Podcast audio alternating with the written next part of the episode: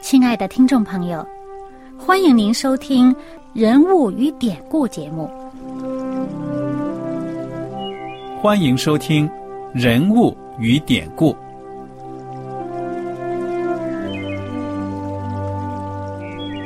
听众朋友们，当你读圣经的时候，不知道有没有过这样的想法？生活在几千年前的圣经人物，与我们这生活在二十一世纪的人有什么相关吗？那些古时候缔造了历史的伟人们，只是些令我们感叹而望尘莫及的对象吗？那些败坏了品德的小人和有负圣托的失败者，难道只是为了让我们嗤之以鼻吗？在这个人物与典故的节目里，我和小燕将与大家一起通过圣经中的人物和他们的事迹，看看我们能从他们的故事中得到哪些启发，以便用正确的态度来对待我们每天所面对的生活和挑战，共同奔走天国的旅程。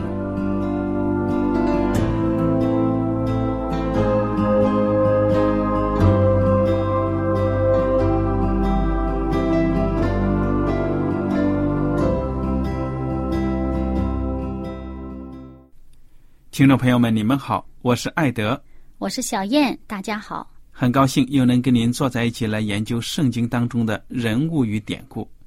上一讲呢，我们已经学习到了史诗记的第九章，就讲到呢，基甸的儿子亚比米勒，后来呢，可以说使了一个很毒的招数呢，要在以色列人当中做王。这个亚比米勒呢，取得了。一些人的支持，当时呢，这些人是拜偶像的，已经不再拜耶和华上帝了。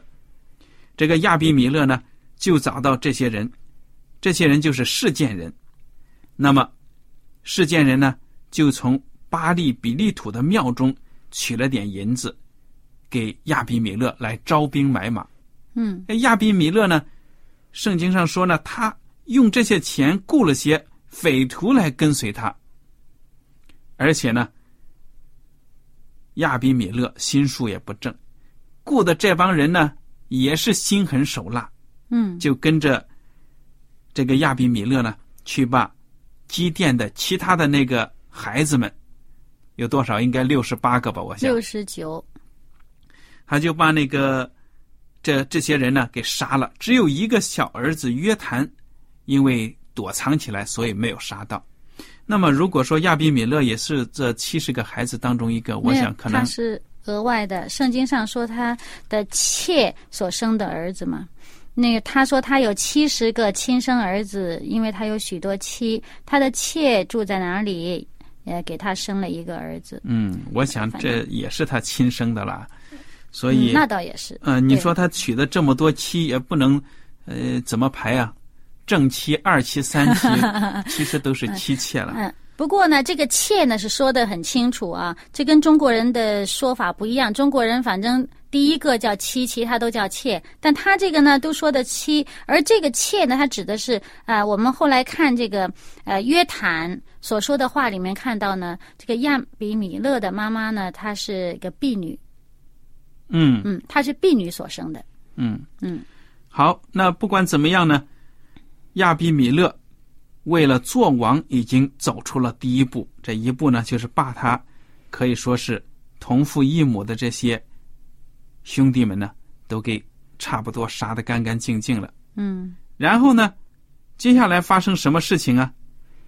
那接下来呢，这个剩下的这一个逃脱的这个呃基甸的儿子约坦啊，他呢知道这事儿。他就上了这个基利新山。那我们上一次在最后的时候提到了基利新山呢，是本身是呃上帝曾经小谕摩西，而摩西呢也吩咐以色列人，而这个呃约书亚也带领以色列人呢，在这个基利新山，他作为一个宣告上帝的律法啊，与上与这个以色列人立约的这么一个地方。就是重新建立盟约的这么一个地方嗯，啊。所以这时候约坦呢，他就上了这个基利新山了，对呀，他就向他们这个事件人喊话。嗯，而且还讲了一个比喻呢。嗯，你给我们讲讲这是什么什么样的故事情节呢？你来讲讲吧。好，这个约坦呢，就站在山顶上，向众人大声的喊话。我们看这个《士师记》第九章第七节后半节开始：“世间人呢，你们要听我的话，上帝也就听你们的话。有一时，树木要高一树为王，管理他们，就去对橄榄树说：‘请你做我们的王。’你看看他讲的这个比喻呢，很明显呢，就是表示这个以色列人当时所处的这种境况啊。嗯你那树怎么去找别的王呢？管理他们呢？很明显，这是一个比喻。嗯那么，请橄榄树做王，橄榄树怎么回答呢？第九节，橄榄树回答说：“我岂肯止住供奉上帝，供奉它原文当然是神呐、供奉神和尊重人的油飘摇在众树之上呢？”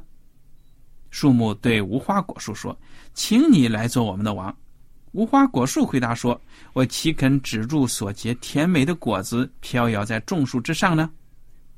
树木对葡萄树说：“请你来做我们的王。”葡萄树回答说：“我岂肯止住使神和人喜乐的新酒飘摇在众树之上呢？”众树对荆棘说：“请你来做我们的王。”荆棘回答说：“你们若诚诚实实的高我为王，就要投在我的荫下；不然，愿火从荆棘里出来，烧灭黎巴嫩的香柏树。”哇，这就是这个比喻了啊！你看这些树呢，请了好几种树来做王，橄榄树啊、无花果树啊、葡萄树啊，哎，人家都挺谦卑的，不做。嗯，偏偏请了这荆棘，你说这荆棘会有什么因呢？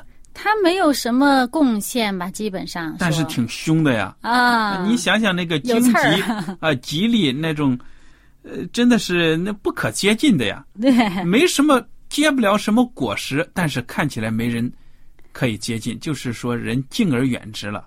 那现在他来说，那我们看前面这几种树哈，橄榄树它有油，这个无花果树它有它的果实给人家果腹，嗯，然后这个葡萄树呢，哎、有可以就是说制成这种啊、葡萄汁啊，或者是酒，嗯，让人享用都是很美好的。对，而且呢，他们就是说他们的这个焦点，你看他们的焦点，他说都是供奉这个神明或者尊重人的。嗯啊，都是给给上帝用或者给人用的，就是它是一个服务的心态。嗯这个比喻里面讲到这几种树，它是一个服务的心态。它就是，我想他从这里面就看到呢，说这几棵树呢，他们不急于说是啊，他他们思想里面不想做这个王，除了他们的谦虚之外，还有就是说，他们忙着去做这些，呃呃，为人服务、为上帝侍奉的事情，他不去想这个权利呀、这个荣誉的事情。嗯好了，那现在找到这个荆棘了，他没有什么贡献，但是他就来说了：你们要是高我做王，你们就得投在我的荫下。那荆棘多矮呀、嗯哼，荆棘又不高，他叫人家那高大的树投在他的荫下，然后说不然的话，愿火从荆棘里面出来，烧毁这个黎巴嫩的香柏树。那这个火从荆棘里出来，那荆棘不是也被烧毁了吗？对呀、两败俱伤，大家都毁灭。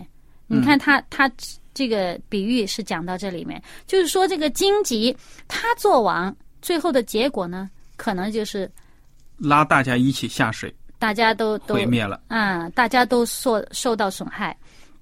这说明啊，用这种比喻啊，比喻出以色列人实在是没有眼光，没有志气，乌合之众。好的不请，偏偏要投靠这个坏的，对不对那啊？当时这个事件人呢，也是因为他们跟这个亚比米勒啊有亲属关系嘛，算是娘家人。嗯。那么约谈接着就讲了，既然讲了这个比喻，十六节，嗯约谈说：“现在你们立亚比米勒为王，若按诚实正直善待耶路巴利和他的全家，耶路巴利就是基甸。对了，这就是仇他的牢。从前我父冒死为你们征战，救了你们脱离米甸人的手。你们如今起来攻击我的父家，将他众子七十人杀在一块磐石上，又立他婢女所生的儿子亚比米勒为世间人的王。他原是你们的弟兄。你们如今若按诚实正直待耶路巴利和他的家，就可因亚比米勒得欢乐，他也可因你们得欢乐。不然，愿火从亚比米勒发出，烧灭世间人和米罗众人。又愿火从世间人和米罗人中出来，烧灭亚比米勒。约坦因怕他弟兄亚比米勒，就逃跑，来到比尔，住在那里。嗯，其实你看约坦的这段话哈，他有给这些人的祝福，嗯，但是呢，后面有警告：你如果不彼此善待的话，你们最终的结局就是咒诅。而且呢，内讧啊，嗯互相的残杀，对不对呀？嗯，对。那么我们看后来的这个结局是如何呢？第二十二节嘛，讲到啊。亚比米勒管理以色列人三年，嗯，这时候三年过去了，这时候呢，他们当中就有人起了恶心，就是这个事件人呢，他们就以诡诈待亚比米勒。嗯哼，他们呢，就是上帝容许这件事情发生，本身呢、也是让这个呃基甸的七十个儿子这个被残杀的这个仇呢报在这个亚比米勒身上，同时呢，也让这些人事件人这个帮凶作恶的这个呃他们这个罪行呢，呃，最后报应在他们自己身上。嗯哼，那么，所以我们看后来啊、这些事件人呢，他们是呃出了一个坏主意，就是在山上呢设了埋伏，就等于拉山头了，在山上做这个山匪。那么，凡是有人从他们那儿经过，他们就抢夺。然后这个事儿呢，就有人就去报告给亚比米勒了，因为不管怎么说，亚比米勒算是王吧。嗯这个民间的出了什么这个乱子呢？他总要出来维持秩序啊，对吧？他要他要主持公道还是怎么样，对不对？嗯哼，所以就有人去报告了。那这时候呢，就有另外一个人，这个人呢，就是呃，带着他的一帮兄弟，就到了事件来。这个人呢，叫做啊加勒。那这个人来了以后呢，哎、这个当地的这个世界人就很欢迎他啦，又摆宴席呀、又又弄酒啊什么的，就请他们在他们的这个神庙里面呢就吃喝。而这个加勒这个人呢，他就在庙里边吃喝高兴的时候，就咒诅亚比米勒。嗯嗯，哎，就说，哎，他是算老几？他是谁呀、啊？他的帮凶呃不就是呃那个那个呃西布伦西布勒？这希布勒就是嗯事件这个城的这个呃管事儿的主管这个城的人。然后他就说，哎，你愿这些人都归在我的手下，我就能把这个亚比米勒除掉，哈。然后他这个大话说出来，他还要说，他说，呃，对这个亚比米勒说，他说你增加你的这个军兵出来吧，嗯哼，哎，结果呢，这希布勒听了这话就不高兴了，他就打发人去报告给亚比米勒，说有这么一个人在这儿呢，在在在山洞城里边人攻击你，呃，你出来吧，你你来这个呃对付他们。于是这时候呢，我们就知道呢，亚比米勒就带着人呢，就就夜里边就出来了，就找到这个事件来。那最终的结局呢，就是这个加勒，呃，被消灭了嗯啊。那么这个亚比米勒胜了。那么他胜了以后，他就跑到这个世界城城里面来，因为进了这个世界城了，就在这城里面到处这个呃杀人呐、然后呢把城里的居民都杀了，杀了以后呢，要把这个城拆毁了，还撒上盐。嗯那么就有一些人呢躲在事件楼里面。嗯哼，这个事件楼好像是蛮坚固的啊，而这个楼呢是做什么用的呢？也是一个巴利，呃，就是巴利比土利这个庙的这个卫所。嗯那么这个楼因为坚固呢，所以好多人躲在那儿，有一千人躲在那儿。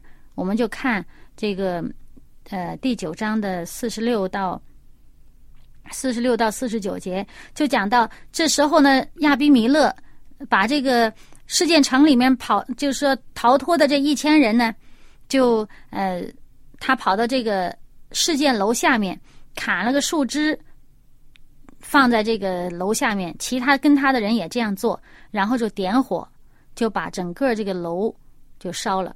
结果哇，死了一千人呢。对，全死光了，这一千男女都死光了。嗯哼，那么亚比米勒做了这个事儿，就等于把人事件人给灭了。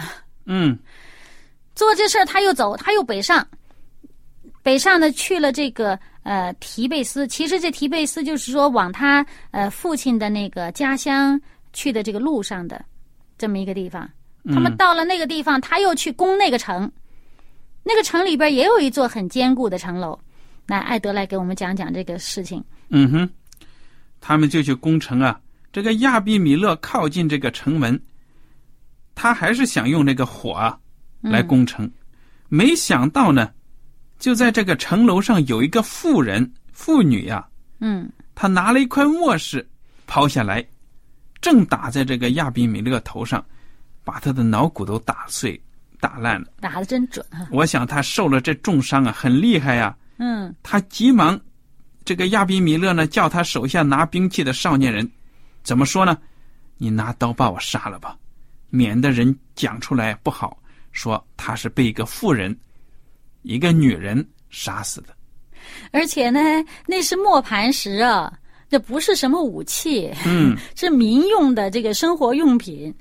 他这好像特别的觉得这个呃没有脸。嗯，嗯，你想那大高的楼啊，这个上磨石，他说那应该是一般的磨石上下两块在那里抹面的啥的。嗯嗯那我也不知道这大小多大，应该不轻了。这妇人也够厉害的啊，举起来就抛下来。事实上，人家那个城也没得罪他，他跑去就要打人家。他在事件呢，呃，把人家那个城都灭了，就就怎么着一路打下去，朝他爹的那个老家那边往上打。嗯，走到半路上，到了这个提贝斯，人家也没惹他，他就要去要去攻人家的城。可能是杀红眼了。但是就是兵败提贝斯了，这块墨石掉下来呢，把他砸得不轻。反正他还清醒的时候呢，他越想越窝囊，结果就攻城的时候被人家扔下一块石头，就这样子砸了，还是被一个女人。他说：“你不如拿刀把我杀了吧。”结果这个少年人呢，真的就把他给刺透了，他就死了。哎，以色列人看见亚比米勒死了，那不就是树倒猢狲散呢？嗯，都回家去了，都走了。圣经五十六节说，上帝报应亚比米勒向他父亲所行的恶，就是杀了弟兄七十个人的恶。世间人的一切恶，神也都报应在他们头上。耶路巴利的儿子约坦的咒诅归到他们身上了。嗯耶稣基督讲过呢，动刀的必被刀杀。所以，这个不追求和平的人呢，你怎么对待别人呢？很有可能你会有这样的下场。嗯，而且呢，你看他作恶，有的人会想，哎呀，你看作恶的人他还当了王了，你看，所以有的人可能对那些作恶的人有时候蛮眼红的啊，羡慕啊，嗯或者怎么样。这圣经上说，你不要去羡慕那些恶人作恶。对呀、啊，你看上帝可能当时没有报应他，他又过了三年，这个报应才临到他头上。对呀、其实我们这个历史上啊，真的有太多太多的例子了。不要看到这个当权者威风凛凛的作恶，不顺天意、不顺上帝的这个律法慈爱，那结果也是很惨的。所以呢，我们看到，在这个世界上呢，一个人没有上帝的慈爱，随心所欲的用这些诡诈呀、暴力去对付别人呢，结果呢，很可能会，就是说了，搬起石头砸了自己的脚。对了，同样的下场。你看这个这个事件人和亚比米勒，真的就是互相毁掉了。嗯哼，大家最后都是都都没有一个好下场。真的是应验了这个约谈的咒诅，对不对啊？嗯，这个这个好像荆棘出来的火，彼此大家就是都烧光了。嗯哼，那么接下来呢，我们就看到这个并非呃，并非事师的，呃，这么一个呃来领导以色列人的这么一个领袖啊，亚比米勒，他的下场是这样。那么在后面呢，我们就看到第十章《士师记》第十章一开始就讲到亚比米勒以后，啊，就有这个以撒家人呃陀拉兴起了，他拯救以色列人，然后拯救以色列人多少年呢？就是他做以色列的士师二十三年。嗯然后接下来呢，又讲到另外一个基列人，呃，叫做雅尔兴起做以色列的士师二十二年。然后我们看到这两个士师，上帝没有提到他们很多的政绩，嗯，只是讲到他们作为士师，就是上帝所呃这个呃带领他们呢，就是拯救以色列人呢。那么接下来呢，看到第六节，我们又看到以色列人又行耶和华眼中看为恶的事，嗯去侍奉朱巴利和亚斯他路，并亚兰人的神、西顿的神、摩押的神、亚门人的神，啊，非利士人的神，弃绝耶和华，不侍奉他。哇！上帝兴起了两位士师，拯救他们。这中间有四十几年好日子好过，现在又行耶和华眼中看为恶的事，又背弃上帝。他们四周围的那些呃迦南人，呃四周围呃邻这个边境的各个这个民族所拜的神，他们都拜了。这时候我们看第七节，耶和华的怒气向以色列人发作。哇，那时候呢，耶和华发怒，那有什么结果？